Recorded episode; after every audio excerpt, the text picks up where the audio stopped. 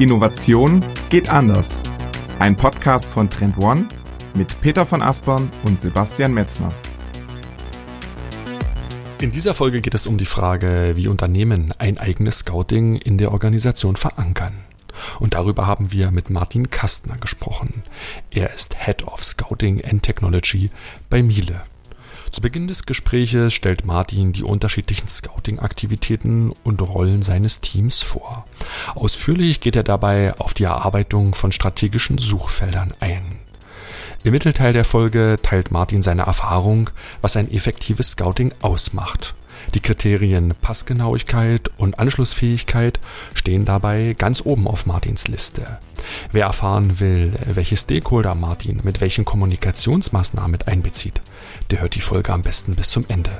Also nun mitten rein in Episode 92. Herzlich willkommen zum führenden Innovationspodcast Innovation geht anders mit mir, Peter von Aspern aus Hamburg und wie immer zugeschaltet aus Berlin ist ist Sebastian Metzner und auch von mir ein herzliches Willkommen in dieser Folge. Schön, dass ihr wieder mit dabei seid. Uns freut es immer wieder, dass ihr Woche für Woche hier in den Podcast reinhört. Und Peter, heute haben wir ein Thema mitgebracht, das ganz, ganz nah am Kern der Innovation gelagert ist, auch sehr, sehr weit vorne im Innovationsprozess verortet ist. Und das ist das Thema Scouting von neuen Trends und vor allen Dingen neuen Technologien. Ja, und damit wollen wir wieder mal eine Folge lang in das systematische Trendmanagement hineinschauen, denn das Trendscouting mhm. ist auch ein wichtiger, wichtiger Beitrag, denn es hilft, neue Trends zu erkennen, sie zu verstehen, sie zu bewerten, konkrete Insights abzuleiten, Empfehlungen für die Organisationen dort herauszuschälen und dann hineinzugeben. Ja, und das ist für uns immer ein sehr, sehr guter Anlass, dieses wichtige Thema wieder einmal in den Mittelpunkt einer Folge zu stellen. Ne? Ja, absolut, genau. Und wie du schon sagtest, wir hatten ja dieses Thema auch immer schon mal wieder in unseren Folgen, zum Beispiel auch unter der Fragestellung, ob tatsächlich Unternehmen auch ihr eigenes Scouting betreiben sollten oder ob sie es lieber outsourcen sollten oder eine Kombination aus beiden fahren sollen. Und genauso spannend ist, glaube ich, auch die Frage, wie überhaupt ein gutes Scouting funktioniert, welche Tools hier eigentlich tatsächlich relevant sind und wie man eben auch die optimale Anschlussfähigkeit der Erkenntnisse in die eigene Organisation gewährleisten kann. Und um dieses Thema für euch einmal ganz praxisnah zu beleuchten, haben wir einen spannenden Gast für dieses Thema gewinnen können. Und das ist Martin Kastner von Miele. Martin ist Head of Scouting and Technology. Herzlich willkommen, Martin. Schön, dich bei uns im Podcast zu haben. Ja, hallo von meiner Seite. Peter, Sebastian, vielen Dank für die Einladung. Ich freue mich hier zu sein heute und bin gespannt, wohin uns die, die Zeit jetzt führt, äh, wie tief in den Kaninchenbau. Da sind wir auch gespannt und wir hoffen tief. Deswegen meine allererste Frage, du, und ich, ich frage eigentlich nur so nebenbei so für so einen Freund, ne? Wie wird man denn Head of Technology bei Miele? Weil das ist ja eine sehr, sehr schöne und renommierte Position. Wie wird man das? Ähm, ja, spannende Frage. Die Antwort ist, glaube ich, viel weniger spannend äh, als die Frage selbst. Ähm, bei Accident würde ich eigentlich mal behaupten oder durch Opportunitäten, die man erkennt. Und ich glaube, das hat vieles gemein mit, wie Innovationen eigentlich abläuft. Nicht alles ist planbar, man hat Wünsche, ähm, aber dann muss man im richtigen Moment zuschlagen und Opportunitäten nutzen, wenn sie einem begegnen. Und ähm, so kam ich, also die Frage für deinen Freund, so kam ich zu Miele durch eine Opportunität, äh, die uns das, glaube ich, allseits bekannte Tool LinkedIn vor die Nase geworfen hat. Da war nämlich eine ganz spannende Stelle, eine ganz spannende Option. Miele hat jemanden gesucht in diesem Dreiklang aus äh, Digitalisierung, ähm, digitaler Transformation eines Maschinenbauunternehmens und eben Startup-Erfahrung. Und ähm, das war die Opportunität, die ich gebraucht habe, um zu sagen, hier, lasst mich bitte bei euch anheuern weil genau das sind drei Facetten meiner bisherigen Karriere, bisherigen Laufbahn, die ich mitbringe und an denen ich wahnsinnig viel Spaß habe. Und äh, erzähl mal gerne so ein bisschen auch, also ähm, äh, dein, dein Werdegang auch dann vor Miele, weil es ist ganz spannend, wenn du diese drei Dinge übereinander legen kannst für dich. Ähm, so dahinter? Genau, also ich bin Informatiker, das mhm. heißt äh, digital und Software ähm, lag mir schon mal relativ, äh, ähm, ja, durch die Ausbildungssituation des Studiums äh, irgendwie relativ nah. Ich war nach der Uni-Zeit äh, viereinhalb Jahre selbstständig im Bereich Softwareentwicklung, also auch da weitere Erfahrungen gesammelt und habe mich in der Zeit äh, viel bewegt im Umfeld von Agenturen, von Unternehmen, die Projekte mit Freelancern gemacht haben und habe dabei relativ viel an Projekten, ähm, Unternehmenskulturen und vor allem auch Menschen kennengelernt. Und in der Zeit, äh, ja, da bist du irgendwie ja in der Szene, sobald du ein bisschen programmieren kannst, wirst du von diversen äh, Leuten angesprochen, kannst du mal, machst du mal hat man natürlich ja viele, viele, viele Themenfelder ähm, kennengelernt und dabei waren auch drei Bereiche, wo wir mit verschiedenen Teams gesagt haben, hey, lass uns mal gründen. Mittlerweile alles wieder liquidiert, also nicht das Unicorn, was, was ihr verpasst habt, wo ihr hättet investieren sollen, ähm, aber wahnsinnig viele äh, Lessons learned, ne, die jetzt natürlich auf der anderen Seite des Tisches, auf der ich jetzt sitze, ähm, das Corporate zu vertreten, wahnsinnig wertvoll sind, dass man weiß, hey, wie fühlt denn sich das an, diese Gründerschuhe anzuhaben, ähm, nicht vielleicht zu wissen, wie das nächste Monatsgehalt für die Brötchen irgendwie finanziert, also ähm, wo das herkommt. Ähm, und die Brötchen sind auch deutlich teurer als damals. Also aktuelles Gründen, glaube ich, viel herausfordernder, als das vielleicht mal zum, im, im Goldrausch war. Ja. Absolut. Genau, und ähm, um die Frage noch zu beantworten, sorry, ähm, die, die Station dazwischen nach der äh, Selbstständigkeit, die war bei einem Maschinenbauunternehmen, also da habe ich schon mal Industrieluft geschnuppert, aber rein aus der Rolle der, der Softwareentwicklung. Ne? Da habe ich ein Team geleitet im Bereich der Web-Applikation oder der, der Webentwicklung und das ist auch meine, ich sag mal, eigentlich Domäne, aus der ich komme, also Software im Bereich Web, Cloud und habe dann von dort den Absprung eben raus aus der IT hin zu Digitalisierung und Innovation ge geschafft. Ja, geschafft klingt, als ob ich das, ob man das irgendwie gebraucht hätte. Ich habe es gewollt, ja, sagen wir es mal so. Mhm. Und, und Team ist schon mal ein sehr, sehr gutes Stichwort, weil du kannst uns gerne noch mal ein Stück weit hineinführen in den Kaninchenbau und lass uns am Anfang noch mal über dich hinaus auf dein Team schauen.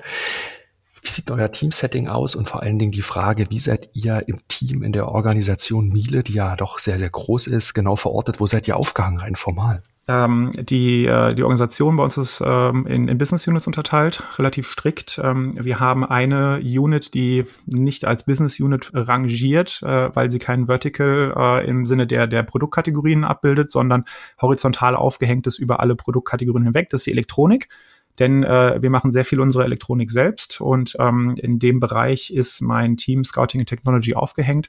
Das ist ziemlich smart, das an der Elektronik anzuknüpfen, weil wir einfach einen wahnsinnig guten Draht haben, direkt auf die Elektronik, auf die Platine äh, zu kommen und genau dort sind die wertvollen Connectivity-Funktionen angesiedelt, ähm, weil ohne die geht auch keine digitale, äh, digitales Feature, ja? ähm, was du brauchst, um den Kunden von heute irgendwie glücklich zu machen. Genau, so da sind wir aufgehängt. Ähm, der Bereich heißt Smart Home Electronics, aber weniger Smart Home Licht und Rollläden als eher dieses Konnektivitätsthema, von dem ich sprach, weil ohne das geht kein Smart Home. Und ähm, dort ist mein Team aufgehängt äh, mit, ähm, ja, aktuell summa summarum sind wir acht Personen. Ähm, da sind aber auch alle Werkstudenten und äh, Praktikanten gerade mit, mit eingerechnet. Wir sind vier feste Mitarbeiter aus verschiedensten Hintergründen, Maschinenbau, Elektrotechnik, äh, Wirtschaftsingenieur, wir haben Physiker dabei, wir haben auch wirklich nur Wirtschaftswissenschaftler ähm, dabei, also maximal interdisziplinär. Ja, maximal interdisziplinär. Jungen, Mädchen, alt und jung, äh, wir versuchen alles abzudecken, äh, weil letztlich Innovation ähm, eine Frage der Kreativität ist. Äh, und äh, du erreichst mit interdisziplinären Teams viel mehr Kreativität als wenn du nur Kopien von dir selbst einstellst. Ja, ab, absolut, absolut. Ähm, das, das finde ich ja total interessant, dass, dass ihr das ähm, an das Thema Elektronik intern aufgegangen habt, weil also es ähm, habe ich so auch nicht gehört. Aber auf jeden Fall natürlich ähm, smart und auch typisch, dass man quasi das Thema Innovation irgendwo quer zu den Business Units intern aufbaut. Und ähm, eine Frage wäre jetzt noch mal, ist das beim Thema Innovation denn generell auch so? Also das quasi, das, das, ist das auch zentral aufgehangen in der Firma und dann auch quer zu den Business Units? Jein. Also, mhm. wir haben, wir haben einige Innovationsunits. Äh, eine ist quasi eine direkte Schwesterabteilung von uns, nennt sich Digital Innovation Lab, mhm. ist auch im Bereich der Elektronik aufgehängt, fokussiert sich äh, auf ähm, ja, digitale ähm, ähm, Innovation. Also tendenziell sind das Geschäftsmodellinnovationen. Dann haben wir noch eine Unit, nennt sich New Growth Factory, äh, ist als, ähm, als Unit in einem anderen Bereich aufgehängt, das ist eine eigene Business Unit ähm, und fokussiert sich auf ähm, ja, Mehrheitsbeteiligung wo wir passend zum, zum Kerngeschäft eben zusätzliche, zusätzliche Bereiche erschließen wollen. Ein Beispiel aus der jüngeren Zeit ist zum Beispiel die Akquise von Otto Wilde. Ich weiß nicht, ob ihr das mitbekommen habt. Ähm, es ist eine, äh, eine Firma, die äh, sehr, sehr coole, hochwertige Grills macht. Ist auch alles schon äh, ja, public. Da darf ich drüber reden. Ähm, genau, das ist ein anderer Teil. Dann haben wir in dieser Unit noch aufgehängt ein Entrepreneurship-Team. Was die tun, äh, ist eigentlich genau das, was der Name äh, vermuten lässt. Und wir haben noch einen Zentralbereich äh, der RD. Dort ist quasi das Innovationsmanagement aufgehängt, was sich um ähm, unseren klassischen ähm, Entwicklungsprozess kümmert und äh, eben da die Innovationsfähigkeiten äh, ja mit, mit, mit abbildet. Also das klassische Innovationsmanagement, was du in, in jedem Unternehmen findest, was irgendwie äh, Produkte herstellt oder vertreibt. Ja. Genau. Und alle Business Units, äh, je nachdem, wie, wie sie aufgestellt sind, wir haben größere, wir haben kleinere, ähm, äh, machen auch eigene Aktivitäten in dem Bereich. Ähm, wir versuchen Dinge zu konsolidieren, dass wir zum Beispiel mit unserem Venture Capital Arm dann eben diese Aktivitäten unterstützen. Genau, also wir sind vielfältig aufgestellt. Wir machen auch an anderer Stelle Innovationen. Ähm, jeder so ein bisschen das, was er am besten kann. Ne? Das, was mein Team, was wir am besten können, sind, ähm, ja, ich beschreibe es nur ganz gerne wie der, der Scout im Sport, der nach Talenten für die nächste Saison sucht, nur dass eben unsere Talente Technologie-Startups sind. Also einmal Motorhaube auf, Technologie validieren und dann gucken, wo können wir die im Unternehmen einsetzen. Das hat uns auch dazu gebracht, dass wir gerne mal so bei Tech Due Diligence in Investmentfällen mit einbe, ein, einbezogen werden. Das ist immer ganz wertvoll da, schnell diese sprichwörtliche Motorhaube mal aufmachen zu können. Ja, ja sehr, sehr cool. Das, das, das ist ein spannender Anwendungscase, auf den kommen wir bestimmt auch gleich nochmal zu sprechen, wenn wir über eure Aufträge, Jobs und Rollen sprechen im Unternehmen. Vielleicht lass uns doch mal zum Start, nachdem wir jetzt wissen, wer du bist, auch noch mal ganz kurz über Miele selbst sprechen, weil ich glaube, man muss jetzt Miele gar nicht so groß vorstellen. Ich hab, äh, alle Zuhörerinnen kennen bestimmt auch die, die Geräte von Miele wie die Waschmaschinen, Geschirrspüler, Staubsauger, also diese klassische weiße Ware, ne, die man so kennt. Aber vielleicht hast du noch mal irgendeinen coolen Insight für uns zur Firma Miele, was vielleicht nicht jeder weiß. Also gibt es vielleicht irgendwelche ähm, Produkte, die, die man vielleicht gar nicht so kennt, die bei Familie kommen oder irgendwas anderes, so, ähm, was man vielleicht auch bei Familie kennt, mhm. wenn er nicht weiß über Miele? Ja, tatsächlich. Ähm, äh, wir, haben, wir haben zwei Business Units, die sind nicht so ähm, wahnsinnig bekannt. Ähm, eine würde ich sagen, ja, ist total nachvollziehbar. Wir haben eine Service Business Unit, die kümmert sich um äh, Maintenance äh, unserer Produkte draußen. Aber das wird jetzt keinen vom Hocker hauen. Was äh, überraschender ist in der Regel, ist, äh, dass wir auch eine Professional Business Unit haben. Das heißt, ähm, äh, Produkte, die in unseren Domänen liegen, zum Beispiel eine Waschmaschine, für den professionellen Einsatz. Und ähm, die Unit ist gar nicht so klein, weil ziemlich viele ja, Kunden da draußen im gewerblichen Bereich waschen müssen, trocknen müssen. Äh, das ist natürlich von der Wäscherei angefangen über den Betrieb von Waschsalons, ähm, Hotels, ähm, Einrichtungen wie Alten- und Pflegeheime. Da ist diese Unit Professional ähm, sehr aktiv. Ja, das ist sehr spannend. Aber euer Kernbusiness ist tatsächlich die Entwicklung von Geräten, die Herstellung, der Vertrieb dann über den Handel. Das ist eigentlich das, was Miele im Kern seit über du musst mich noch mal ganz kurz abholen, 100, 125 Jahre, ihr seid Wenn sehr, ich richtig informiert bin, nächstes Jahr 125 Jahre, genau, oh, wow. ja.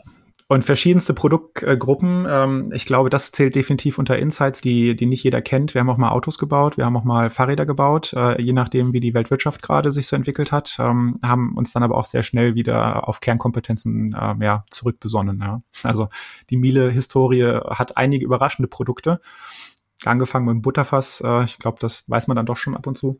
Aber wir machen durchaus, also heute keine Autos mehr. Ne? Ich glaube, das muss man nicht mehr sagen. Der Markt ist vorbei an uns. Ja. Und an dieser Stelle darf ich euch unseren Trendradar einmal näher vorstellen. Denn der Trendradar ist eines der wichtigsten Instrumente für die Wirksamkeit im Innovationsprozess. Er hilft Innovationsverantwortlichen, die Entscheidung zu treffen, auf welche Trends sich ihr Unternehmen in Zukunft fokussieren sollte. Mit dem Trendradar behaltet ihr also auch in volatilen Zeiten alle Entwicklungen im Überblick. Sämtliche Trends werden in einem kollaborativen Erstellungsprozess in die drei Kategorien Act, Prepare und Watch eingeteilt. So könnt ihr konkrete Handlungsableitungen im Umgang mit den Trends treffen. Über 50 Unternehmen äh, wie die Allianz, BMW, Jungheinrich und Datuvia haben wir in den letzten zehn Jahren begleitet, ihren unternehmenseigenen Trendradar zu erstellen. Aus meiner persönlichen Erfahrung weiß ich, dass viele Innovationsverantwortliche den Radar als internes und externes Kommunikationstool sehr schätzen. Ihr könnt mit dem Radar euren Austausch mit den Fachabteilungen und Führungskräften um ein Vielfaches verbessern. Auf trendone.com slash Beratung slash Trendradar findet ihr alle Informationen und ein Beispielradar als Download. Den Link findet ihr natürlich auch unten in den Show Notes und nun geht's wieder zurück in den Podcast. Das ist aber tatsächlich interessant, weil hier ja auch eine längere eine Heritage, ne, diese Herkunft, auch diese Legacy dahinter steht, die ja auch für das Thema Innovieren und vor allem für das Scouten auch eine gewisse Rahmensetzung dann hat. Die Sache schwerer oder einfacher macht, können wir gleich nochmal besprechen. Aber lasst uns vielleicht mal anfangen. Du hast es vorhin gerade schon bei der ersten Runde angedeutet, was eure Aufgabenstellung ist. Kannst du das noch ein Stück weit präzisieren? Habt ihr eine konkrete Aufgabenstellung, die ihr Tag für Tag versucht zu erreichen? Ich glaube, am besten beschreiben äh, würde ich das mit so einer Art Kristallkugel für Technologieinnovationen zu sein. Also in die Zukunft zu blicken und äh, abzuleiten, was ist die, die nächste äh, Tech-Innovation, an der wir alle nicht vorbeikommen. Das ist durchwachsen erfolgreich und auch extrem schwierig. Also es ist äh, ein bisschen wie Wettervorhersage, nur äh, ich würde behaupten, noch komplexer. Und davon abgeleitet, dann diese Technologien ähm, ja zu evaluieren und ins Unternehmen zu, zu treiben. Das ist ein Teil der, der Kernaufgabe. Ein anderer Teil ist äh, für konkrete Probleme, die bestehen, die unsere internen Kunden haben, also die Business Units oder die Funktionen wie ein Controlling, ähm, wie ein Legal, auch für die Herausforderungen, die im Alltag in diesen, bei diesen internen Kunden zu bestehen, Probleme, äh, also Lösungen zu finden, um diese Probleme zu lösen. Das kann von von einer Computer Vision Lösung für End-of-Line-Inspection in der Produktion bis hin zu AI-Support im Recruiting ähm, eigentlich alles, alles sein, was irgendwo durch Startups geliefert werden kann. Mhm. Und also wenn ich jetzt, ähm, jetzt vom Thema Trendmanagement zum Beispiel herkommt und das eben dann als vorgelagerten Prozess zum Innovationsprozess betrachtet, dann sind das ja quasi eher so kontinuierlich angelegte, langlaufende Prozesse, in denen man eben kontinuierlich in den Markt schaut und kontinuierlich bewertet und kontinuierlich trackt. Aber du hast es auch schon eben schon so angedeutet, dass es sicherlich auch in so einer sehr großen Organisation wie bei Miele auch recht viele so Ad-Hoc-Anfragen gibt. Ne? Also könnt ihr Richtig. mal hier, könnt ihr mal da. Ähm, du hast eben als Beispiel genannt, ne? bei so einer Due Diligence auch mal dann auf die Technologien zu schauen. Vielleicht ähm, können wir mit dem Aspekt mal so starten. Also wie, wie geht ihr da vor?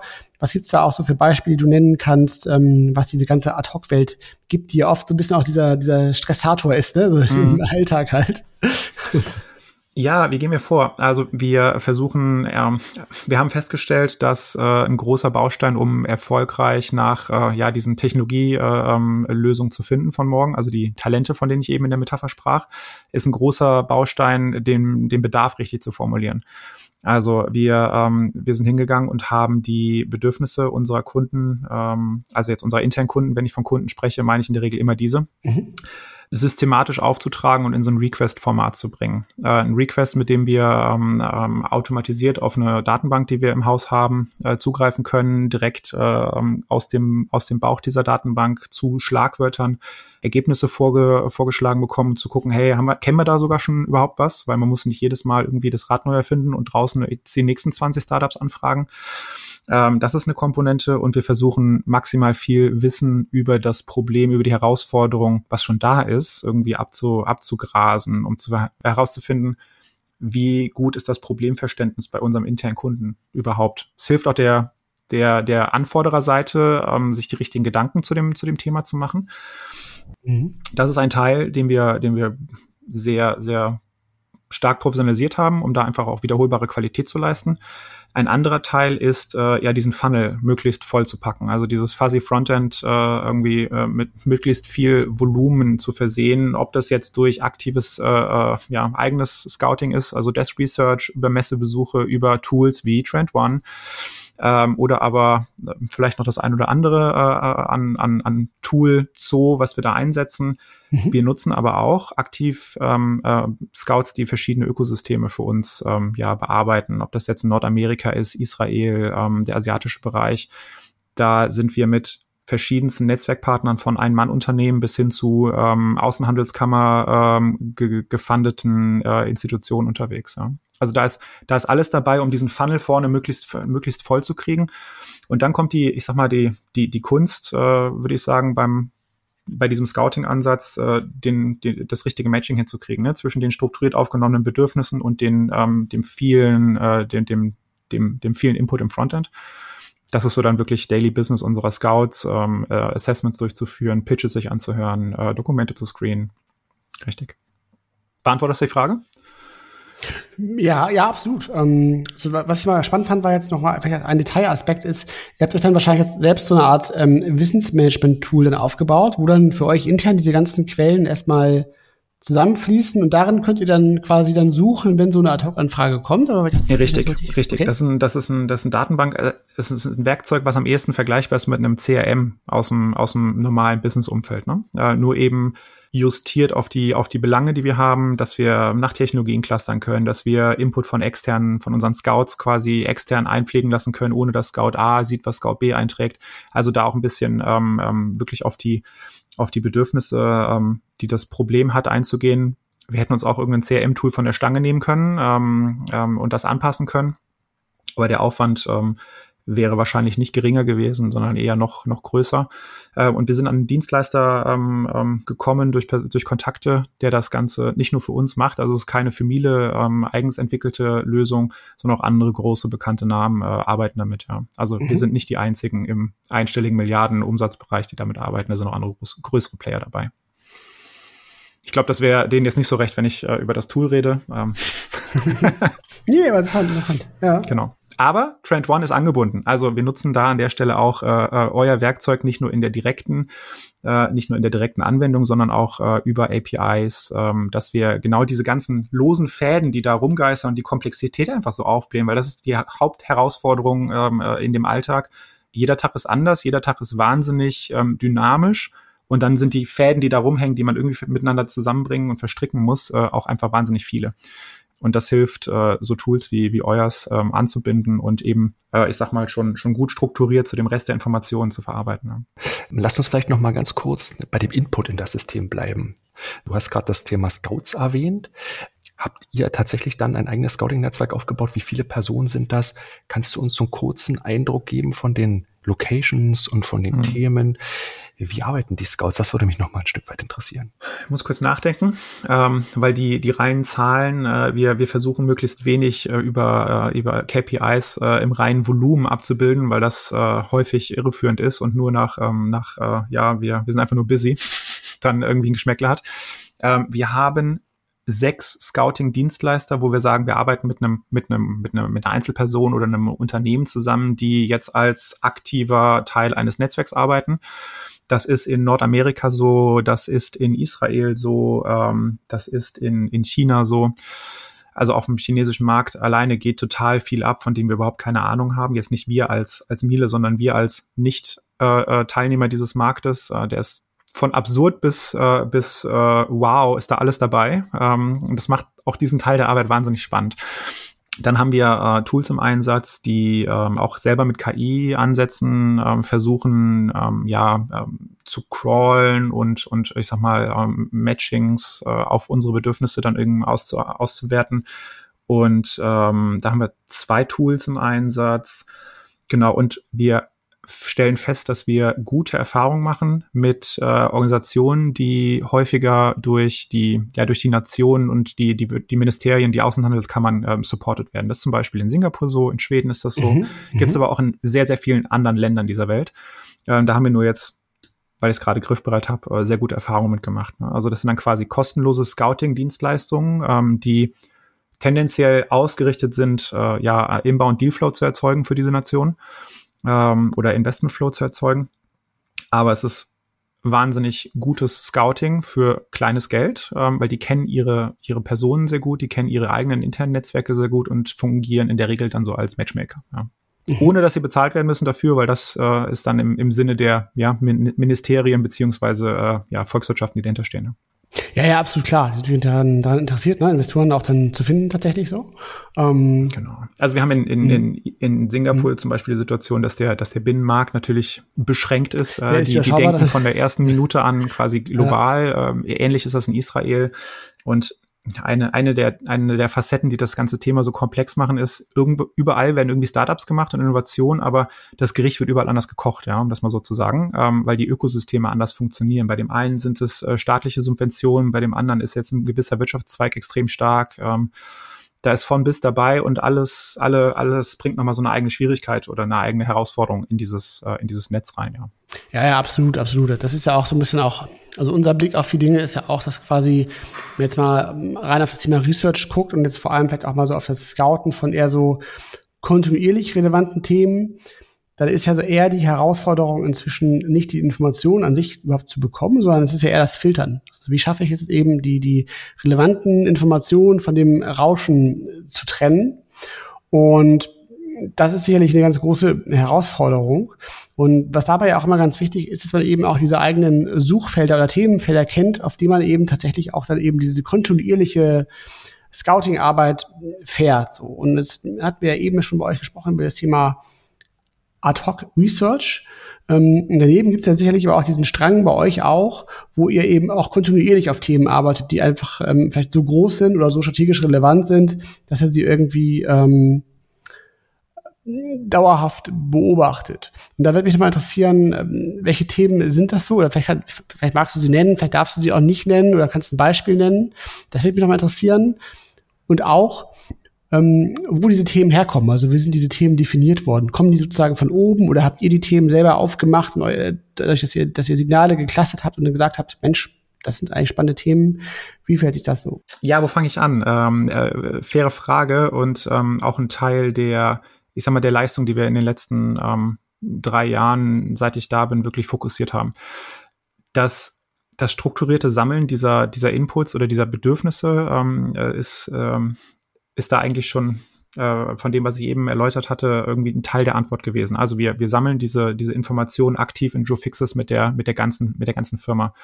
Äh, ich sage immer ganz gerne äh, eher humoristisch, ähm, als dass ich das wirklich äh, nachverfolgt hätte. Wir sind die am besten vernetzte Einheit in der, im, im ganzen Laden.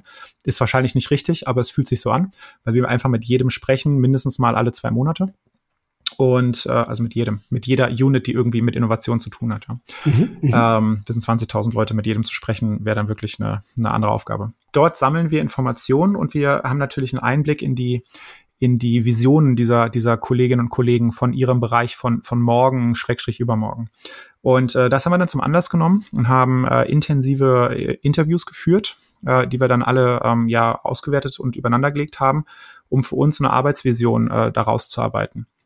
Ähm, eine Arbeitsvision, die bei, bei keinem der Kolleginnen oder Kollegen irgendwie aktiv ausgesprochen wurde, ähm, die steht auch nicht in der Strategie der Firma, also in den großen ähm, äh, High-Gloss äh, äh, PowerPoints, die man, mhm. die man in jedem, in jedem größeren Laden hat. Ähm, die zahlt da aber astrein drauf ein. Und das haben wir, ähm, äh, nachdem wir das rausgearbeitet hatten, als unsere Arbeitsvision genommen und daraufhin haben wir begonnen, ähm, ähm, strategische Themenfelder äh, abzuleiten, wo wir sagen, hier haben wir drei Säulen. Ähm, zu einer kann ich auch gleich im Nachhinein gerne nochmal was sagen. Drei Säulen, die, wenn wir da Inhalte finden, eigentlich in vielen unserer ähm, ja, Kundenbeziehungen interne Rolle spielen, so dass wir für die langlaufenden Themen eigentlich einen Fahrplan haben, den uns niemand gegeben hat, den wir uns selber erarbeitet haben, wo wir wissen, wenn wir da was finden, das trägt auf jeden Fall positiv äh, äh der Firma bei, ob es jetzt irgendwie Wachstum ist, ob es bessere Operations ist, äh, sei mal dahingestellt. Aber so haben wir versucht, für uns die Arbeit, unsere eigenen Leitplanken quasi zu, zu, zu setzen, ja, weil mhm. das Feld ist viel zu groß, um zu sagen, ja, wir, wir würfeln jetzt mal ein paar Suchfelder und los geht's. Das machen leider Gottes sehr viele anderen äh, Units, die wir so auf dem, auf dem Weg kennenlernen von anderen Firmen auch, ja ich sage immer, ohne, ohne Vision äh, kriegst du keine Suchfelder. Ja, und die Vision muss man an der Stelle dann äh, entsprechend erarbeiten, weil auch die, die große Firmenvision für die, die, die hinter Miele steht, äh, die große Strategie, die ist jetzt zu abstrakt, um zu sagen, alles klar, da habe ich jetzt meine zwei Bausteine, nach denen ich scoute. Ne? Das ist einfach nicht möglich, weil die Flughöhe eine ganz andere ist. Mhm. Und sag gerne mal zu einem Beispielfeld aus euren Leitplanken, was, um einfach mal so ein mhm. kleineres Beispiel zu haben, was das konkret bedeutet. Ja, wir, äh, wir haben äh, kürzlich in, in ein äh, Startup investiert. Äh, das wird ich weiß nicht, wann die Folge ausgestrahlt wird genau, ähm, aber wahrscheinlich im September wird, äh, wird das äh, Announcement rausgegeben. Ähm, da geht es um, äh, um, um das Wohlbefinden von, von, von Kunden. Jetzt nicht zwingend unseren Kunden, äh, sondern eher jetzt den Kunden des Startups. Die haben eine, haben eine App, mit der sie in der Lage sind, ähm, ähm, äh, ja, auf Körpermesswerte zu reagieren und äh, dem Kunden ähm, Verhalten vorzuschlagen. Äh, es ist im Ernährungsumfeld und ähm, jetzt passt das natürlich erst rein in, in unsere Aktivitäten rund ums Essen zubereiten, ums Essen lagern. Wir haben eine eigene äh, Rezepte-App, Captain Cook. Ähm, das, das, das wird dann irgendwie stimmig. Und äh, dieses Themenfeld äh, Wohlbefinden, das ist eins, was du heute einem Appliance-Hersteller ähm, jetzt nicht so zuschreiben würdest. Ähm, er hat es eben eingangs nach irgendwie Business Units gefragt, die so ein bisschen, äh, wo man nicht dran denkt, ne, was für Produkte die Firma äh, mhm. macht. Das ist sicherlich so ein Tätigkeitsfeld, wo wir sagen, wir wissen nicht von vielen, dass sie sich damit gerade beschäftigen, mit dem Hintergrund, dass sie Geräte bauen. Ja? Also äh, äh, Wohlbefinden von Kunden als, äh, als Überbegriff ähm, soll uns jetzt mal an der Stelle reichen. Das ist einer von unseren strategischen Suchbereichen. Und ähm, wenn wir das jetzt auf die aktuell bestehenden Business Units äh, wieder zurückprojizieren, ja natürlich die Kollegen aus dem Kochumfeld äh, und Kolleginnen ähm, sind an Produkten dran, die sich irgendwo im Bereich des Wohlbefindens bewegen. Ähm, unsere, äh, unsere Reinigungsprodukte ebenfalls, äh, unsere Wäsche, Wäschepflegeprodukte ebenfalls. Dort ist nicht vordergründig das Thema Wohlbefinden, sondern gute Geräte, die einen Service an den Kunden bringen, ähm, zu bauen ja, oder zu entwerfen. Aber ist das dann so, dass quasi, also wenn ihr jetzt eine mit am besten vernetzteste Unit seid bei Miele im Unternehmen, ja, also dann ähm, frage ich mich gerade, ob ihr da nicht im Grunde auch ganz viele Insights, allein schon diese internen Interviews ja generiert, also woran eben die, die einzelnen Kolleginnen aus dem Produktmanagement so dran sind und was ihre Visionen sind eben für diese einzelnen Sparten, dass ihr doch wahrscheinlich da auch ein, auch ein total spannendes Überblickswissen wahrscheinlich auch, auch generiert habt, um eben auch intern vielleicht so eine Art Verletzungswirkung zu haben. Und äh, Frage, ist, ist das auch so? Also ist das auch so, dass quasi ihr auch aktiv so ein Stück weit auch manchmal vernetzt, weil er sagt, Mensch, guck doch mal, ähm, Unit B ist doch da auch gerade dran an dem Thema, aber vielleicht unter einer bisschen anderen Prämisse, aber eben auch dieser Hinweisgeber zu sein? Jetzt muss ich gucken, äh, je nachdem, was ich antworte, mache ich mein Team zum, äh, zum Opfer für Phishing-Attacken äh, bis ans Limit. Nein, natürlich, natürlich ist das so. Ne? Wir haben, wir kennen extrem viele Baustellen. Also von irgendwie eine, eine Linie in der Produktion äh, äh wirft regelmäßig Fehler aus, bis hin zu da gibt's vielleicht ein Produkt, was morgen irgendwie noch gar keinen tollen USP hat. Lass uns da mal was, lass uns da mal was, äh, ähm, ja, herzaubern, in Anführungszeichen. Mhm. Da kennen wir ziemlich viel. Das, was du gerade angesprochen hast, das aktive Vernetzen, das ist jetzt was, was ich tatsächlich, äh, ich persönlich vor einem halben Jahr angefangen habe anzustoßen den BU, also Business Unit übergreifenden Austausch äh, der Innovationskollegen, der zwar auf einem formalen Level stattgefunden hat, aber mehr ähm, zu einer, ich sag mal, aus einer prozessualen Sicht, also wie laufen Innovationsprojekte und Teams in Unit ABC, ähm, hin zu einem ähm, mir deutlich lieberen informellen Austausch, äh, wo auch Projekte losgestoßen werden können. Also da, von den Units, von denen ich sprach, äh, eben, da ist von allen jemand dabei und es hat eher einen Charakter von äh, Kaltgetränk und äh, Pizza als von äh, Teams-Meeting und äh, Agenda. Ähm, ist informeller, definitiv, äh, um, um die Personen zusammenzubringen. Ich sage immer, Innovation ist People Management.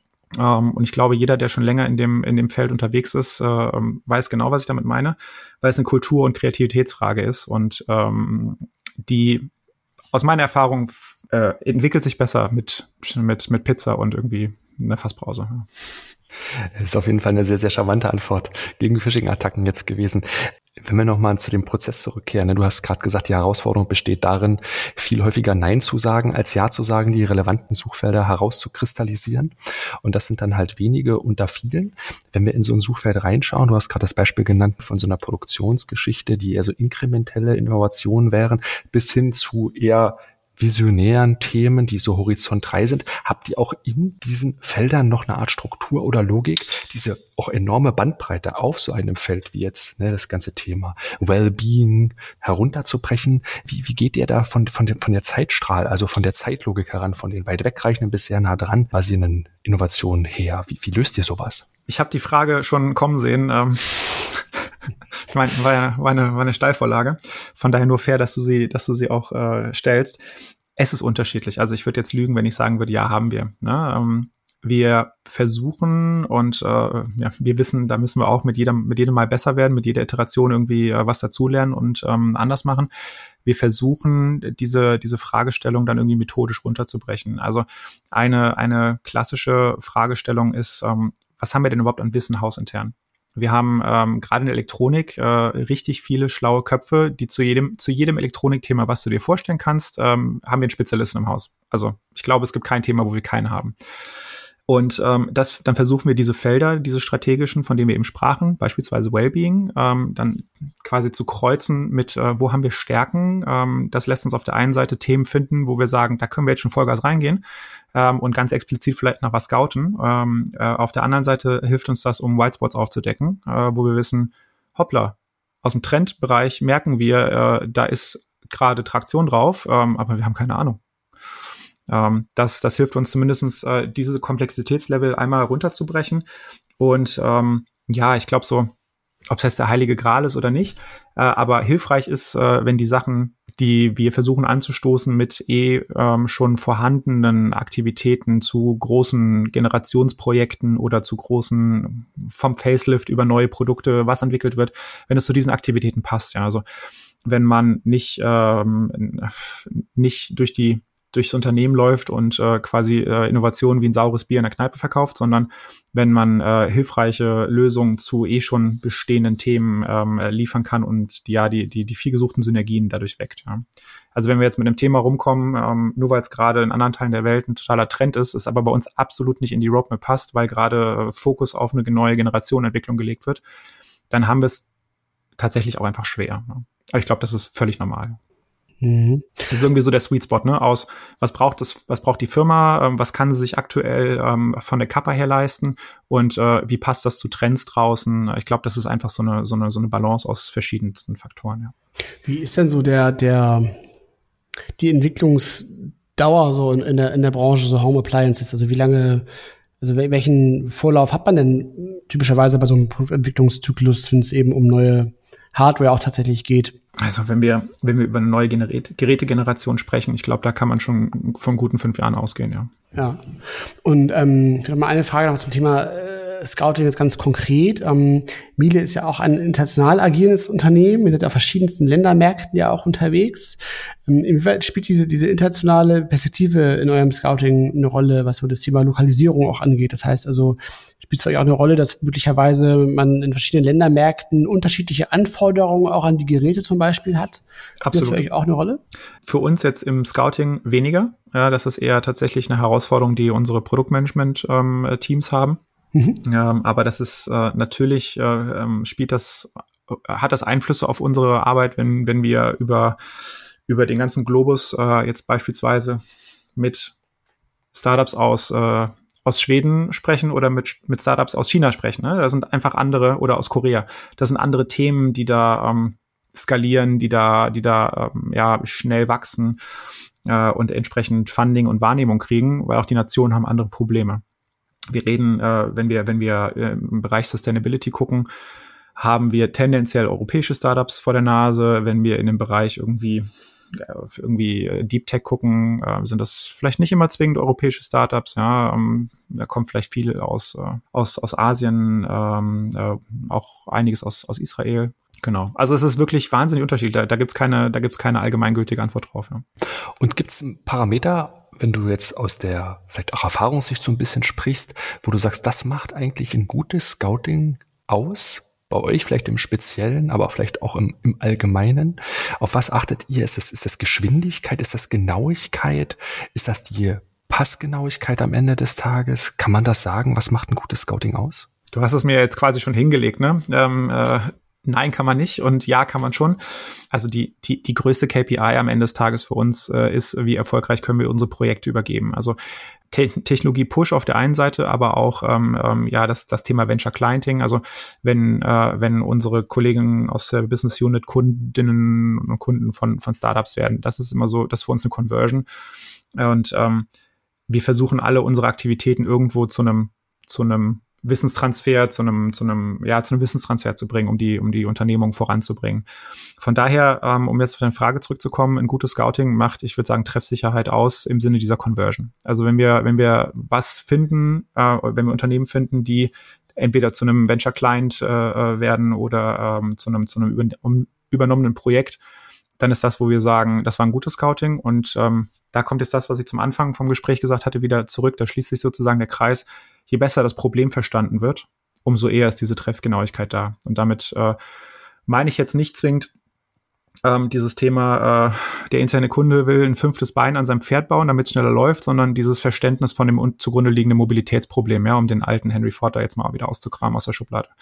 Das ist, das ist so das, was wir versuchen in diesen, in diesen Request, bevor wir an den Start gehen und wirklich draußen oder in unser Scouting-Netzwerk reingucken, ähm, dass wir ein solides Verständnis von dem haben, was da gelöst werden soll und am besten schon Hypothesen aufgebaut, die intern validiert sind. Wir haben da so ein, ähm, so ein, so ein eigenes Werkzeug aufgebaut, das nennen wir POC Canvas, ähm, also ein bisschen angelehnt an das äh, Business Model Canvas, um die richtigen Fragen möglichst früh zu stellen. Ähm, das sind so Sachen wie Erfolgskriterien, Abbruchkriterien, die Hypothesen, die äh, getestet werden sollen mit einem, mit einem POC, also mit einem Proof of Concept. Ähm, genau, und das äh, funktioniert immer, immer besser, ja. Also dieses, äh, um eine Antwort auf deine Frage jetzt nochmal äh, kurz zusammenzufassen, das Erkennen in dem Problem geht es um Mobilität und nicht um schnellere Pferde. Das ist die, das ist wirklich die, die Krönung oder die, die, der, der Kern der guten Lösung am Ende. Wenn wir jetzt von Venture Clienting sprechen, dann ist es ja in der Tat auch ein sehr klar messbarer Übergabepunkt. Ne? Also entweder es klappt oder es klappt nicht. Und wie weit begleitet ihr das dann noch? Also wenn wir jetzt über POCs zum Beispiel sprechen, seid ihr dann auch dabei? Und, und wo ist so die Phase, wo ihr dann auch wieder rausgeht und dann ähm, die Business Unit äh, das, das übernimmt? kommt ein bisschen auf die, auf die Reife des äh, gefundenen Targets an. Also wenn das jetzt sehr frühphasig ist, wird dann noch extrem viel, äh, ja, ich sag mal, ähm, beiseite stehen müssen, begleiten müssen, Händchen halten müssen, dann versuchen wir äh, uns sehr langsam rauszuziehen, um einfach einen sauberen Übergang äh, sicherzustellen. Aber auch das ist wieder ähm, fallabhängig. Äh, in der Regel können wir uns nach einem erfolgreichen POC dann rausziehen, aber immer noch so ein bisschen Begleitung durch äh, Projektmanagement machen. Ne? Also wir versuchen quasi das, das Startup, ähm, äh, weil wir einfach über viele, viele Wochen bis Monate dann eben im Key-Account für diese Startups waren, immer noch mit regelmäßigen Check-ins äh, ja, zu betreuen, aber auch die, das, dass beide Seiten verstehen, sowohl Startup als auch äh, Business Unit. Ähm, der, der Lead liegt jetzt woanders. Ja? Also wir versuchen aus dem, aus dem, aus dem Driver Seat rauszukommen und eher mal auf den Beifahrersitz zu wechseln. Ne? Aber wir stehen beratend zur Seite, egal wie lang uns das Startup oder aber die Business Unit braucht. Ja, das ist ja absolut hochgradig sinnvoll und ich denke auch ein totaler Erfolgsfaktor, dass man nicht nur diesen Handshake hat, dieses ich lasse jetzt los und sage Tschüss und dann läuft das Baby ohne einen weiter, sondern diese schrittweise sequenzielle rausziehen. Das kennen wir auch aus anderen Fällen. Peter, ich erinnere mich auch an, an BMW, die das in der Form ähnlich machen und ist eine Art von Best Practice, ehrlich gesagt, den ich total sinnvoll und nachvollziehbar finde. Ich will aber, bevor wir nochmal vielleicht einen Schritt weit weitergehen, auf diese Erfolgskriterien des guten Scoutings nochmal schauen, weil ja, früher aus meiner Sicht war das schon ein gewisser Geschwindigkeitsaspekt, der auch immer eine Rolle gespielt hat. Man wollte immer sehr, sehr frühphasig an den tatsächlichen ersten Quellen dran sein. Man konnte auch diese ersten Quellen auf dem Globus relativ gut benennen. Das kannst du heute nicht mehr so. Und Geschwindigkeit ist deswegen hinter dem Punkto Genauigkeit eigentlich ein Stück weit zurückgetreten. Mhm. Gibt es bei euch so eine Art Fear of Missing Out, dass ihr irgendwie Angst habt, was zu verpassen aus der Geschichte? Oder denkt ihr, Mensch, wir haben so eine gute Coverage, so eine gute Abdeckung, an uns läuft nichts vor vorbei? Ich würde sagen, große Themen kriegen wir mit. Ähm, große Themen gehen nicht an uns vorbei. Äh, ob das jetzt, ob das jetzt bei jedem kleinen Thema der Fall ist, ähm, also was meine ich mit kleinen Themen und großen Themen? Ähm, sowas äh, wie Apple präsentiert jetzt ein, äh, ein Headset. Ähm, das ist natürlich ein Thema, das kriegen wir mit, keine Frage. ähm, ähm, äh, was, äh, was Themen sind, die auf unserer, auf unserer Strategie verordnet sind, da kriegen wir wahrscheinlich auch deutlich mehr mit, als, ähm, als jetzt äh, der Markt oder äh, vor es Trend wird weil wir einfach versuchen, methodisch an die Ursprünge von Innovationen ranzukommen, die sich sehr häufig im äh, akademischen Umfeld auch bewegen. Ne? Also, dass du merkst, okay, da ist Forschung, äh, da ist immer mehr Forschung und ähm, lass doch einfach mal bei der Uni anrufen und mit dem Professor sprechen, ja, oder mit irgendwelchen Doktoranden. Das ist ein Thema, wo man sich, wenn man sich eingeschossen hat auf den Bereich, auch vor den Markt begeben kann aber es wäre es wäre vermessen, dafür passiert viel zu viel. Ne? Und wie du es gerade gesagt hast, die Streuung weltweit, die ist einfach viel zu groß geworden, als dass man sagen könnte, man, man hat alle Themen gut im Griff. Wir haben die Themen hoffentlich gut im Griff, die von uns äh, von Relevanz sind, ja. Ausweichende Antwort, ich weiß, ähm, aber auch äh, schwierig zu beantworten an der Stelle, ja. Nee, ist aber total nachvollziehbar und auch erfrischend ehrlich in der Hinsicht, weil ich glaube, dass nur wenige wirklich behaupten können, sie würden tatsächlich in jede Nische ganz detailliert wie so mit so einem Mikroskop hineinschauen können. Ich meine, bei der heutigen Themenvielfalt, bei dieser Ausfacetierung, das ist fast gar nicht wichtig, diese Kompetenz, die du geschildert hast, ne? diese Systemkompetenz zu haben, zu erschließen, was in meiner Organisation gebraucht wird, welche Bedarfe es gibt und dann relativ erstmal mit so einem Makroskop nach draußen zu gucken und zu scannen und dann auch zu entscheiden. Das sind jetzt die relevanten Sachen. Das ist viel, viel wichtiger als von vornherein ein n gleich eins zu haben und alles abzudecken. Dieser selektive Ansatz, den halte ich genauso für erfolgreich, denn keiner kann sich heute ressourcentechnisch mehr leisten, wirklich äh, in jede Nische reinzuschauen. So deswegen ist das für mich einfach ein, ein effektiver und effizienter Ansatz in, in, der Hinsicht zugleich. Ne? Und am Ende kannst du ja immer noch, äh, wenn du jetzt ein Thema getroffen hast, wo du sagst, hey, lass uns da mal reingucken, kannst du ja immer noch sehr genau das Mikroskop auspacken und äh, eben dann spezifisch äh, mal genau reingucken und äh, zu einem zu einem äh, tollen Lied, den du findest, irgendwie noch äh, die drei Mitbewerber oder vier Mitbewerber raussuchen, um dann eben zu vergleichen, ah, A, B, C, D, die machen dann irgendwie doch alle ein bisschen was anderes. Was ist denn genau das, was wir brauchen? Also wir versuchen da den, diesen, den Funnel Eingang eigentlich möglichst offen zu halten, um dann durch die richtigen Fragen, die wir im Funnel stellen, möglichst schnell zu den äh, für uns ertragreichsten äh, Leads zu kommen. Mit, mit Ertrag meine ich jetzt nicht nur finanziell, sondern auch äh, ja USP, Wissensvorsprung etc. Und so ein Thema, ne, um das vielleicht noch mal kurz abzuschließen, die sind ja auch sehr dynamisch geworden. Ne? Also früher ging es ja, wenn ich jetzt bloß mal an das ganze Thema Cryptocurrencies denke, oder wir könnten noch ein zweites nehmen, Metaverse. Wenn die Amplitude anfängt zu schwingen, ne, das ist ja in der Hinsicht, wie viele Täler haben wir da schon jetzt mit durchgemacht, das waren schon so ein paar, ehrlich gesagt. Und da als Unternehmung und auch als Scouting- oder Innovationsabteilung eine Haltung darüber zu entwickeln, das ist, denke ich, fast noch wichtiger, als jetzt nur einfach stumpf ist Trumpf auf die tatsächlichen deskriptiven Veränderungen zu schauen, die man tatsächlich so wahrzunehmen, sondern hier die Interpretation, die Subjektivität aus Sicht der Unternehmung und der Bedarfe heraus haben, noch fast viel wichtiger. Genau, und du sagtest gerade, ne, Unternehmung ähm, ist bei uns sehr stark geprägt durch äh, ja unser unser unser Motto immer besser. Ähm, dahinter steckt wahnsinnig viel äh, Qualität, Wertschätzung, ähm, Lebensdauer, ähm, was äh, in, in manchem Munde die eigentliche äh, Nachhaltigkeit am Ende des Tages ist. Ne? Unsere Geräte halten generationenlang. Und ähm, da die richtige, ich sag mal, das richtige Stehvermögen an der Stelle zu entwickeln, nicht auf jeden Zug aufzuspringen, was auch gar nicht gehen würde von der, äh, von der Entwicklungsgeschwindigkeit des Unternehmens, mal ganz zu schweigen. Ne? Aber äh, auch unsere Produkt, Produkte sind so stabil, so lange im Markt, dass man, dass man da gar nicht auf jeden, auf jeden Zug aufspringen darf, um es mal mhm. so zu sagen. Ja. Mindestens genauso wichtig ist ja beim, beim Thema Scouting ähm, zum einen natürlich, wie ihr gerade ausgeführt habt, ne, das Thema eng an den Themen dran zu sein ne, und dann auch eine gewisse Tiefe auch äh, zu erreichen. Aber auf der anderen Seite nützt das ja alles ja auch wiederum nichts, wenn man nicht in der Lage ist, die Themen eben auch gut weiter zu transportieren und sie eben auch anschlussfähig intern an die relevanten Stakeholder zu delivern. Du hast ja eben schon beschrieben bei dem Thema Venture Clighting, wo das, glaube ich, relativ klar umrissen ist, man auch natürlich da sehr gut messen kann, ne, ähm, waren wir da jetzt erfolgreich oder nicht. Bei den anderen Themen ist es schon wieder so ein bisschen schwieriger, das auch überhaupt messbar zu machen. Aber ich würde auch eher gerne nochmal darauf raus, was da aus deiner Sicht so die Erfolgskriterien sind, wie ihr eben auch Inhalte auch vielleicht aufbereitet und auch eben tatsächlich auch eine Einschätzung abgibt, wenn es eben darum geht, auch eben solche Erkenntnisse und Insights, die ihr generiert, nach intern weiterzureichen. Weil es sind jetzt ja nicht immer nur Startups, von denen wir sprechen, sondern eben auch einfach Wissen, mhm. was ihr generiert und aufbereitet.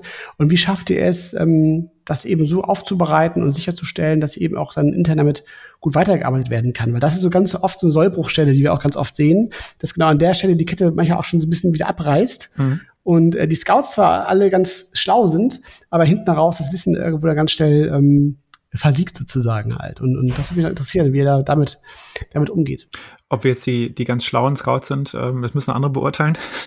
ähm, aber die Frage, die ist absolut, äh, die, die ist richtig äh, berechtigt. Ähm, ich habe, als du die Frage gestellt hast, sofort an ein Thema gedacht, was bei uns im Unternehmen praktiziert wird, eine Methode, ähm, die sicherlich auch in vielen anderen Häusern gelebt wird. Ähm, das sind Szenarioprojekte. Und Szenarioprojekte haben so die Eigenart, dass sie relativ große äh, PowerPoint, PDF-Dokumente äh, produzieren, die dann irgendwo abgelegt werden. Ne? Früher war es die Schublade, heute ist es irgendein Ordner, der auf dem SharePoint verschimmelt. Ich habe noch kein Unternehmen äh, gesehen, die das Maximum aus ihren Szenarioprojekten rausholen. Und äh, so ist es, so ist es aktuell auch bei uns. Das ist ein, ein Thema, dem wir uns verschrieben haben, ähm, äh, wo wir jetzt versuchen als Team äh, diese, diese sauber formulierten, strukturierten Bedürfnisse, die wir durch die tägliche Arbeit im Unternehmen wahrnehmen, zu kombinieren mit den Zukunftsbildern und den abgeleiteten Handlungsfeldern aus den Szenarioprojekten. Und das ist ein Ansatz, an dem wir, ähm, wie gesagt, das ist, das ist so frisch, äh, das dampft quasi noch, ähm, da arbeiten wir gerade dran, ähm, an der Methode dass wir daraus saubere Bedarfe formulieren, welche Technologien, Handlungsfeld äh, und damit Szenario XYZ enablen, um dann eine Entscheidung zu treffen, bereiten wir uns darauf vor? Na, ist das irgendwie ein, ist das ein Act? Oder ist das irgendwie nur ein Watch oder ein Prepare? Ähm, das, das müssen wir dann entscheiden, je nach Fall. Das ist so ein Thema, wo wir versuchen, Wissen, was im Unternehmen ist, zu würzen mit Wissen, was wir von draußen oder durch unsere tägliche Arbeit ähm, herausfinden, um es dann ja in mundgerechten Stücken zurückzugeben. Weil es ist viel schöner zu sagen, ich habe hier eine Technologie, die, die arbeitet in ein ähm, von euch aus dem Projekt äh, abgeleitetes Feld rein, als zu sagen, guck mal hier, ich habe was, das müssten wir mal machen, weil das ist gerade ein Hype. Um jetzt mal sehr, sehr plakativ die andere Seite zu skizzieren. Ja. Weil so funktioniert Innovation nur durch Zufallstreffer. Das ist so ein bisschen russisch Roulette da hast du in der Regel kein Glück mit. Und du hast eben gerade diese, diese, diese Wordings ähm, benannt, die auch aus dem Trendradar stammen, mhm. ne? also Watch, Prepare, Act. Ist das auch eine Mechanik, mit der er dann arbeitet, um entsprechend die Themen auch zu priorisieren und auch ja. äh, zu bewerten tatsächlich? Ja, Exakt. sehr gut, das ist sehr gut. Ja, ich meine, macht total Sinn. Ne? Ähm, äh, wir haben wir haben in der Vergangenheit äh, versucht, da Zeitscheiben äh, Scheiben dran zu schneiden oder Jahreszahlen, so nach dem Motto, das kommt in einem, das kommt in zwei, das kommt in fünf Jahren. Äh, haben dann aber auch festgestellt, dass das nicht immer zielführend ist, dass das, ähm, dass das eine auf der einen Seite eine Art Festlegung erwartet und ähm, äh, Foresight ist Kristallkugel. Du kannst es zwar irgendwie gut versuchen, aber ähm, am Ende des Tages passiert dann irgendwie was. Äh, irgendein, keine Ahnung, irgendein Schiff bleibt in einem Kanal, im Suezkanal stecken, äh, um jetzt ja. einfach nur mal ein wahlloses Ereignis der letzten, der letzten Jahre zu, zu nehmen. Und auf einmal passieren Dinge, die du nicht im Griff hast. Äh, von daher versuchen wir ähm, dieses, ja, diese, diese Wahrsagerei, die, die sie ein Stück weit ist, ähm, mit, mit Inhalten zu würzen, wo wir sagen können, da können wir uns drauf verlassen. Und da dann Jahreszahlen dran zu schreiben, ist schwierig. Deswegen haben wir uns entschieden, ähm, auf Empfehlungen quasi hinzugehen, wo wir sagen, liebe Firma, liebe Kunden, äh, liebe, liebe Business Units, ähm, das hier ist ein Thema, da müssen wir uns vorbereiten. Äh, und das ist ein Thema, da müssen wir uns heute mit beschäftigen, weil sonst fährt der Zug ohne uns. Abs absolut, absolut. Also ich, ähm, ich teile das total. Also man hat das jetzt auch, wir haben jetzt ein paar Mal diese sehr großen, einschneidenden, singulären Ereignisse gehabt. Ne? Ähm, Corona, äh, Ukraine ähm, und dergleichen mehr. Und was, was ich immer wieder so sagen kann, ist, dass natürlich hast, hat man all diese Themen jetzt so vielleicht auf so einem, in so einem Trendradar-Kontext oder Szenario-Kontext so jetzt nicht eins zu eins vorher gesehen, so. Aber wenn man halt vorher schon systematisch sich Gedanken gemacht hat, dann hast du auf jeden Fall diesen riesen Vorteil, dass wenn solche Ereignisse kommen, du ja viel schneller handlungsfähig bist und viel schneller erkennen kannst, ah, alles klar, okay, das haben wir jetzt so nicht kommen sehen, aber ich kann jetzt genau sagen, an welchen Stellen verschiebt sich jetzt eigentlich hier was, was genau halt. Ne? Und ähm, das ist natürlich immer so, so, so ein sehr großer Vorteil, wenn man systemisch mit solchen Themen arbeitet. Und das führt mich nochmal zu einer weiteren Frage, ähm, tatsächlich, in Richtung Stakeholder, weil wir haben jetzt ja ganz viel eben über Business Units gesprochen halt, ne, mit denen ihr eng zusammenarbeitet, wo es dann ja um originär um, um die Produktentwicklung geht und mit Innovation im engsten Sinne. Ähm, darüber hinaus, gibt es da noch weitere Stakeholder bei euch im Unternehmen, wo du sagen würdest, die sind auch total relevante interne Kunden für euch, mit denen ihr ebenfalls zusammenarbeitet? Absolut. Die, ähm, ja, ich sag mal so, so Frontline Operations ist immer total spannend, weil die okay. einen ganz guten Einblick über, über das haben, was wirklich dann am Kunden ähm, passiert. Ähm, was für uns ganz spannend ist, sind die Beziehungen, die wir die wir pflegen zu den Business-Funktionen, also nicht den Units, die irgendwie sich um Dishwashing oder um äh, äh Laundry kümmern, sondern die Business-Funktionen wie, wie HR, wie Controlling, wie Legal, weil die nochmal ganz andere Probleme haben auf die, auf die Maschine. Ne, also nicht die Waschmaschine, sondern ja. die Maschine Miele. Ja, ja. Ähm, äh, da nochmal einen ganz anderen Blick drauf haben. Das heißt, so, so eine Art orthogonale Sicht, ne, die, die kennen vielleicht die gleichen Probleme, wo es klemmt, aber sie haben einfach eine andere Perspektive drauf. Und äh, häufig ist das auch schon der, der Stein zum Anstoß für eine erfolgreiche Innovation, äh, dass du einfach in der Lage bist, eine andere Perspektive auf, auf ein Problem einzunehmen und dann ist das Problem und vielleicht auch die Lösung einfach eine andere. Ja. Was mich an der Stelle interessieren würde, ist das Feedback, was ihr aus den Business Units dann zurückerhaltet. Was hat das so im Kern in sich? Welche Qualität hat das? Lauft ihr da offene Türen ein oder ist auch manchmal so ein Stück weit Unverständnis da, dass man vielleicht jetzt nicht den Zeitgeist dort trifft? Ähm, wie sind die Rückmeldungen aus den Business Units? Also da ist von bis alles dabei. Ähm, ich glaube, das hattest du äh, befürchtet, dass ich äh, so eine Antwort gebe. Ähm, da sind total tolle Erlebnisse dabei, ähm, ähm, wo die, wo das Interface zwischen den Units so gut abgestimmt ist, dass wir die gleiche Sprache sprechen, die Probleme kennen, die Lösungswege schon irgendwie antizipieren können aufgrund der bestehenden Arbeit äh, und ähm, dann quasi nur noch einen Namen von einem Startup rüberwerfen und der Rest läuft. Ja, das ist, äh, das ist irgendwie die die beste Situation. Wir haben auch das komplette Gegenteil, wo wir dann nach einem total toll gelaufenen POC sagen, ja, alles klar, das war jetzt für die Tonne in Anführungszeichen oder für die Galerie, wie ich äh, dazu mal so schön sage, ähm, weil das Projekt nicht weiterleben kann. Wir wollten uns mal so ein bisschen ausprobieren, wollten mal ein bisschen inspiriert werden, aber haben ja keine Zeit für Tagesgeschäft. Ja? Also das von bis alles dabei. Was schönes Feedback ist, was implizit kommt, ist, ähm, wir werden aktiv angefragt von immer mehr ähm, äh, Kolleginnen und Kollegen. Das heißt, ähm, hey, wir haben Lust, äh, was mit euch zusammen zu machen. Könnt ihr nicht hier bei dem und dem Problem helfen? Wir haben von XY aus der Organisation gehört, ihr habt da äh, unterstützt. Das ist wahnsinnig schönes Feedback. Jetzt gerade wieder in eine Tech Due Diligence mit reingezogen, ähm, was eigentlich gar nicht unser originärer Auftrag ist, was wir aber irgendwie passabel äh, wohl, wohl machen, sodass wir dann aktiv äh, um Hilfe gebeten werden. Und das ist eigentlich das schönste Feedback von allen, ähm, wenn, wenn Leute, äh, wenn, wenn, wenn das, das Unternehmen das Angebot, was das Team bringt, äh, quasi aktiv nutzen, ohne dass wir sie ja zu stark motivieren müssen. ja, aber absolut klar. Das ist ein gutes Gefühl, wenn man, wenn man gebraucht wird, definitiv. Und ist das für euch, also ist das dann das Ergebnis auch von, von ich sag mal, interner Mund-zu-Mund-Propaganda, dass man sieht, ah, die machen schon einen guten Job so? Oder gibt es auch irgendwelche ähm, expliziten Formate oder Kommunikationsmaßnahmen oder irgendwas, wo ihr auch versucht, eben die Sichtbarkeit hochzutreiben? Letzteres ja, ersteres nein. Formate, Kommunikation, ja, ähm, genauso wie irgendwie, wie ich eben sagte, Innovation äh, is People Business, ähm, ist das auch Communication Business. Ähm, also da, der, der alte weise Spruch, tu Gutes und rede darüber, der hilft hier ganz enorm, weil äh, einfach so viel Tagesgeschäft im ganzen Unternehmen ist, dass du gar nicht immer mitkriegst, was da, was da so läuft. Ne? Von daher haben wir verstärkt auf Kommunikationskampagnen äh, im Unternehmen gesetzt. Äh, wir nutzen ähm, seit einiger Zeit äh, aktiv ähm, Blogbeiträge, wenn wir zum Beispiel auf Messen fahren. Äh, Im Intranet, äh, wir ähm, posten erfolgreiche POCs äh, entsprechend. Ähm, wir haben eigene Weiterbildungsformate. Ähm, also nutzen Miele intern äh, im Unternehmen und da haben wir einen festen Slot, dass wir sagen, äh, dieses Thema ähm, Startup-Based äh, Innovation, Venture Clienting ist da ein fester Bestandteil, wo sich Mitarbeiter ähm, anmelden können. Äh, und ähm, was sich reger, äh, ja, was, was, was immer, immer reger wird, ist die Beteiligung an unserem Newsletter, also das, das, das Absorbieren äh, von unserem Newsletter, wo man sich dann auch selber melden kann und sagen, hier, ich hätte den auch gerne. Da verzeichnen wir ähm, jetzt kein immenses Wachstum, ja, ähm, aber äh, es geht peu à peu immer weiter und wir freuen uns über jede, über jede dazukommende Subscription, weil das dann jemand ist im Unternehmen, der sagt, hey, ich, ich möchte damit inspiriert werden, auch wenn es mein Daily Business eigentlich gar nicht beflügelt.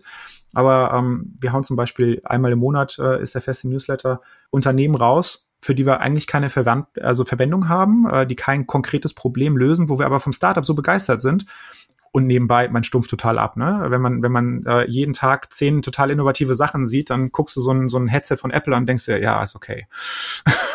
ähm, um, äh, aber das sind dann wirklich Startups, die uns begeistern, äh, die wir verteilen an, ähm, an unsere ja, Leserinnen und Leser. Und ähm, das sorgt dann irgendwie für, für Inspiration, weil überall ja auch diese Maschine im Kopf dann läuft und ähm, die, die Frage sich stellt, okay, damit kann ich nichts anfangen, aber das Konzept ist irgendwie ganz cool. Vielleicht kann ich da was anderes machen. Ne? Das, das kriegen wir mit an Feedback und das ist fast schon schöner als, ähm, als wirklich immer, äh, dass, dass jemand auf die Schulter klopft oder sagt, hey Martin, geiler Job. Dieses Implizite ist viel schöner. Und bevor es hier im Podcast weitergeht, eine kurze Unterbrechung in eigener Sache. Wenn euch dieser Podcast hier gefällt, dann schaut unbedingt einmal bei unserem Trendcall vorbei. Der Trendcall ist ein sehr kompaktes 45-minütiges Webinar, in dem einmal im Monat meine Kollegen Jessica Werner und Sandro Megale euch die wichtigsten Trends vorstellen. Dort erfahrt ihr mehr zu den Themen Metaverse, Circular Economy oder Financial Education. Jessica und Sandro beleuchten alle Hintergründe der Trends und machen euch mit den Auswirkungen auf Unternehmen und Branchen vertraut. Bei jedem Trendcall sind mehr als 300 Teilnehmer mit dabei. Auch für mich ist der Trendcall ein echter Pflichttermin, um up-to-date zu bleiben. Wenn ihr an diesem kostenlosen Webinar teilnehmen wollt, folgt uns ganz einfach bei LinkedIn unter linkedin.com slash company slash trendone. Dort posten wir alle Informationen zur Anmeldung und geben euch schon vorab Einblicke in die kommenden Inhalte. Den Link findet ihr natürlich hier unten auch in den Show Notes und nun wieder zurück in die Folge. Ja, jetzt musst du uns noch verraten, was dich als letztes tatsächlich mal wieder geflasht hat. Trotz der ganzen bahnbrechenden Sachen. Gibt's was, was dir sofort in das Gedächtnis kommt, neben der Apple-Brille jetzt vielleicht, wo du sagst, so, das war wirklich top-notch? Ich habe ein Unternehmen gesehen, ähm, ich war in Paris auf einer, ähm, auf, auf der Messe auf der Bivatech, äh, jetzt vor nicht allzu langer Zeit. Da habe ich ein Startup gesehen, die haben ähm, eigentlich einen Antrieb für für, für, für Wasser, äh, für Wasser ähm, ne? Also äh, vom Jetski bis zur Yacht ähm, haben sie einen Antrieb entwickelt, der ohne rotierende Teile auskommt. Ähm, Prinzip ist wie von so einer Qualle, diese, diese, so eine, so eine Membran-Fortbewegungsart. Und das fand ich so spannend, ähm, weil die eigentlich ein Problem lösen, was äh, in, der, in einem Bereich von, ja, Fortbewegungsmitteln auf dem Wasser ist, aber wenn du das Konzept andersrum denkst, kannst du damit auch Flüssigkeiten fortbewegen. Weil nichts anderes ne, ist es an dem, an dem Boot oder an dem Jetski auch, nur dass eben damit der Jetski durch die Flüssigkeit bewegt wird. Long story short, das hat mich ein bisschen geflasht. A, weil es die Natur nachahmt, auf einem sehr guten Weg, ähm, äh, weil es äh, äh, potenziell Geräuschemissionen und Effizienzen steigern kann, auch in unseren Geräten. Äh, und weil es einfach eine eine total simple Lösung war. Also es muss gar nicht immer irgendwie das Brain Interface oder der Flug zum Mars oder, ne, das muss gar nicht immer so Science Fiction sein. Manchmal können auch, und das finde ich eigentlich am am, du hast nach Flashen gefragt, ne, am flashigsten äh, finde ich, äh, wenn Sachen total einfach sind und äh, ja von der Natur abgekupfert, das äh, finde ich immer sehr beeindruckend. Hier in dem Beispiel die, nennen wir es mal, Industrialisierung der Fortbewegung von Quallen. Ja? aber das ist ein, ist ein, sehr, sehr schönes Beispiel. Ne? Ähm, aber da steckt ja auch wahnsinnig viel implizites Wissen dahinter, dass du auch jetzt aus deiner Tätigkeit heraus diese Fähigkeit dieser Interdisziplinarität, dieser Cross-Industrie-Denke auch hast, zu sagen, alles klar, das ist jetzt im Jet, und Mobilitätsbereich so und du kannst das übertragen. Ich will da noch mal ganz kurz drauf hinaus, mhm. auch wenn wir uns von dem Thema vielleicht schon inhaltlich ein Stück weit entfernt haben und bei den Stakeholdern sind, aber Cross-Industry. Guckt ihr gezielt nach solchen Sachen? Schafft ihr dann auch Transfere herzustellen? Oder ist das etwas, was bei uns euch eher so mitschwimmt und gar nicht explizit so herausgestellt wird? Wir versuchen aktiv diese Brücke zu schlagen. Äh, insbesondere natürlich jetzt äh, das Hemd ist näher als die Hose für unsere eigenen Units. Ähm, dass eine Business Unit Cooking an Innovationen, die wir eigentlich für eine Laundry vielleicht gedacht haben, ähm, äh, ja profitieren kann. Aber äh, wir versuchen das auch ja im regionalen und überregionalen Kontext. Wir haben zusammen den Stein des Anstoßes hat ein ehemaliger Kollege von mir gemacht, äh, eine, eine Initiative zu gründen, eine Kooperation zu gründen mit anderen Unternehmen äh, der Region Ostwestfalen-Lippe je nach Quelle hörst du auch mal Aussagen wie ein größere Maschinenbauer dichter als im Stuttgarter Umfeld. Ich habe das nicht selber referenziert, aber wir haben sehr viele Hidden Champions und sehr viele, sehr viele Innovationsführer bei uns im Bereich. Die Region ist aber relativ unbekannt. Und ähm, das haben wir zum Aufschlag genommen, eine Initiative zu gründen, die nennt sich Stratosphere wo ähm, genau dieser Cross-Industry-Ansatz an Open Innovation und Venture Clienting äh, im Zentrum steht. Um, ich sag mal, die, die kleinste Synergie ist, man, äh, man beauftragt zusammen Scouting-Dienstleister. Größere äh, Synergien sind, man fährt zusammen auf, ähm, auf irgendwie Ecosystem-Journeys nach beispielsweise China, nach irgendwie Schweden, was auch immer. Mhm. Weil nicht nur mehrere interdisziplinären Köpfe mit dem gleichen, mit dem gleichen Brand äh, irgendwie Innovationen erleichtern, wenn du verschiedene Arbeitgeber hast und verschiedene Probleme kennst aus deinem Daily Business, äh, befruchtet sich das Ganze gegenseitig nochmal deutlich mehr. Und das ist super spannend, ne, um ähm, die, die Anzahl der Perspektiven, die du zu einem Zeitpunkt einnehmen kannst, zu erhöhen, ähm, hilft es total, mit, mit Unternehmen, mit anderen Unternehmen zu sprechen, ne, die irgendwo eine Schnittmenge haben. Ja, wir produzieren alle Geräte. Große Geräte, kleine Geräte, schlaue Geräte, dumme Geräte, aber wir produzieren alle Geräte. Ne? Das heißt, alleine die Operations, die, die Produktion, haben wir schon mal große Überlappung, sind vielleicht auch Kunden von den gleichen Lieferanten, ähm, bauen aber alle verschiedene verschiedene Produkte. Und das macht so spannend und bereichernd. Ist das für dich aus deiner Sicht auch äh, vielleicht ein Stück weit Teil der Zukunft von Technology Scouting, eben auch da sich mehr zu öffnen und auch mehr sich in solche Netzwerke rein zu begeben? Also jetzt der Extrem äh, Case ist ja schon Richtung Open Innovation schon zu gehen, aber jetzt zumindest mal auf den Bereich Scouting und, und auch das Aufbauen von Ökosystemen oder Netzwerken, dann eben auch da mehr kooperativ unterwegs zu sein? Ich würde sagen, ja. Wenn wir jetzt ähm, den den sich entwickelnden Hype Venture Clienting mal angucken, ähm, dann dann hilft das den, den Startups und den Innovationstreibern auf jeden Fall, wenn mehrere große Companies in ihrem Kundenportfolio äh, sind. Das auf jeden Fall. Ähm, es hilft den großen Companies auch äh, total frische Perspektiven einzunehmen, weil egal wie, wie sehr man sich wehrt, irgendwann äh, ist man brainwashed, äh, wenn man drei bis fünf Jahre in so einem Corporate arbeitet und man muss sich da wirklich stark gegen wehren, um das nicht, zu, um das nicht zu mit, mitzukriegen. Ich würde sagen, ja, Netzwerke sind die Zukunft von Innovationsleistungen, weil, also außer du hast ein Portemonnaie, was so dick gefüllt ist wie von den von den Tech Giants dieser Welt, ja. ja. Die bewegen sich, ja. äh, die, die nähern sich dem Problem anders, weil die haben einfach so viele Mitarbeiter, die haben diese Netzwerke intern. Ähm, äh, jeder, der nicht zu den Tech Giants gehört, behaupte ich jetzt einfach mal, muss sich über kurz oder lang öffnen, zumindestens mit Teilen ähm, seiner R&D, seines Produktmanagements, äh, um mit anderen Leuten über diese Probleme zu sprechen. Sonst sind wir, und damit meine ich jetzt den Standort irgendwie Deutschland, den Standort Europa, sonst sind wir echt angezählt. Ja, und wir haben total viele, total viele Hidden Champions, die alle eine Sache vielleicht richtig gut machen. Und da irgendwie die Köpfe zusammenzustecken, ist, äh, denke ich, sehr, sehr, sehr, sehr hilfreich. Ja. Mhm. So ist auch mein Team aufgebaut, ne? Jetzt nicht aus, äh, ja, wir sind alle Hidden Champions im Team. äh, nein, das meine ich nicht, ähm, sondern ähm, äh, nicht nur, dass wir verschiedenste ähm, ähm, äh, Disziplinen in der Ausbildungssituation haben, sondern auch verschiedenste, ich sag mal, ähm, äh, äh, Interessensfelder. Ja, da ist von von Kochen über ähm, äh, krasseste ähm, Heimwerker und äh, Autoschraubereien. Ähm, da ist alles dabei, was du dir was du dir vorstellen kannst und den Generalist, äh, den den Spezialisten in einem Bereich, der wird immer noch notwendig sein irgendwie für für eine Produktentwicklung, für eine für ein, für ein, für ein Unternehmen. Aber ich glaube, Generalisten, die in der Lage sind, Netz wissen, was einfach ubiquitär ist, was, äh, was überall zugänglich ist zu jeder Zeit, das, das zusammenzubringen und äh, zu vernetzen. Äh, Sebastian hatte eben nach dem Brückenschlag gefragt. Das ist, glaube ich, die, die Magic Source von, äh, von Innovation für morgen. Ja. Absolut, absolut. Ja, also mit Blick auf die Zeit finde ich das ein sehr schönes, sehr schönes Schlusswort und einen sehr schönen Ausblick auch auf die Zukunft von Technology Scouting. Ich glaube, er hätte jetzt auch eine Stunde weiterreden können, gefühlt so. Machen wir einfach, wir beenden die Aufnahme hier und reden noch eine Stunde. Absolut.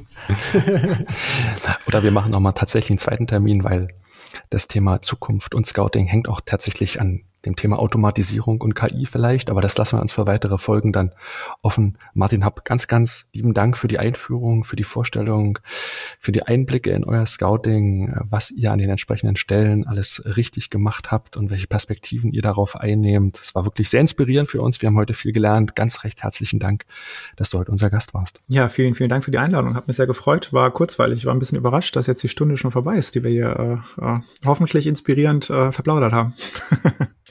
Alles gut ja, euch. Ja, absolut. Also kann mich nur anschließen. Die Zeit, die Zeit fliegt. Ähm, ist ein gutes Zeichen auf jeden Fall. Also ganz herzlichen Dank. Und dann danken wir euch fürs Zuhören bei dieser Folge. Wenn euch der Podcast gefallen hat, empfehlt uns gerne weiter an Freunde und Kollegen. Das freut uns dann immer sehr. Bewertet uns gerne bei Apple und bei Spotify. Das hilft uns, den Podcast ein Stück weit sichtbarer zu machen. Peter, und dann hören wir uns in 14 Tagen in unserer gewohnten Frequenz wieder. Wann ist das und wer ist zu Gast? Das ist dann äh, Donnerstag, der 31. August und dann erscheint Folge 93 mit Ilari Dammert, der uns was über das Innovationsmanagement bei Mamru erzählen wird und das wird bestimmt auch eine spannende Folge. Sehr schön. Dann habt vielen Dank fürs Zuhören. Macht's gut. Bis bald. Tschüss. tschüss. Ciao, ciao.